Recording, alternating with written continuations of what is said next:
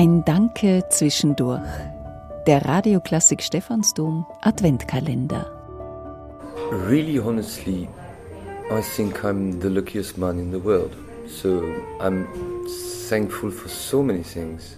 And one more time, I'm so conscious about our privilege as musicians. It's not all the time really easy because, of course, there are some difficulties, especially in these times.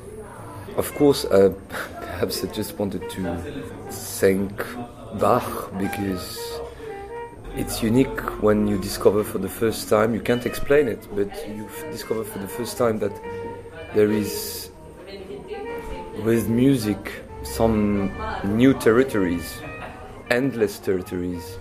And these territories are um, like an access to a part of ourselves as humans. You can't believe that it's possible to live without.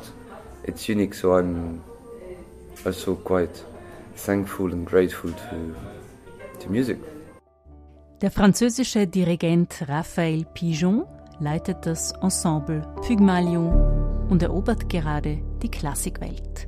Wir haben ihn in einer vorweihnachtlichen Hotellobby getroffen.